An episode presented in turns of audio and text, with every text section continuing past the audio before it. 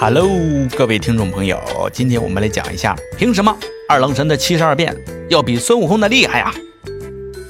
在这《西游记》中啊，大家都知道有三人会七十二变化，分别是孙悟空、牛魔王还有二郎神。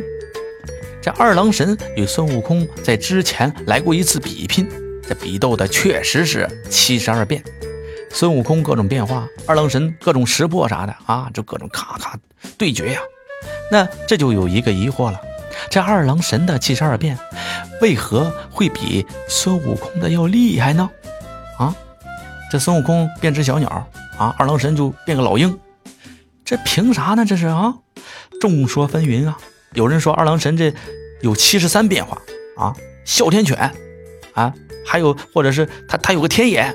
这这作弊啊，根本就不是七十二啊，他他藏了一遍。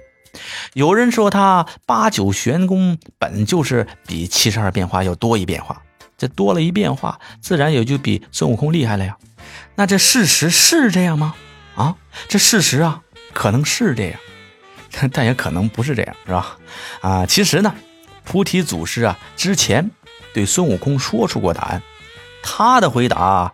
我估计能够令大众信服了吧？那是在孙悟空学艺期间呢。孙悟空是个悟性还挺高的小子啊，人也聪明。于是呢，菩提祖师在考验了他七年之后，有一天暗示了一下孙悟空，在他头上敲了三下，啪啪啪，这三下啊，这三下啥意思呢？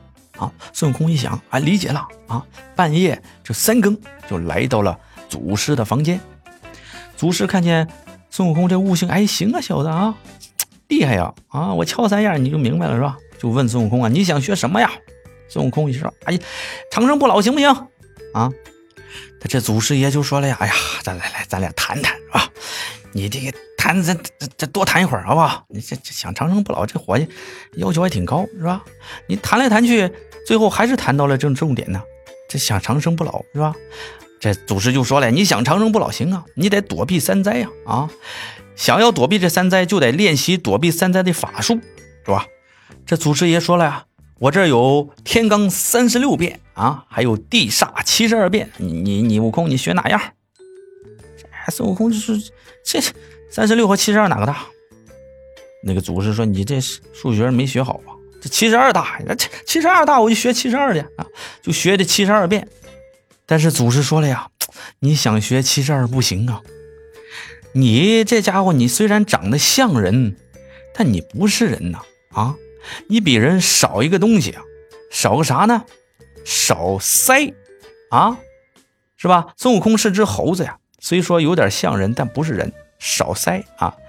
这少腮，这练这七十二变，这就是大忌。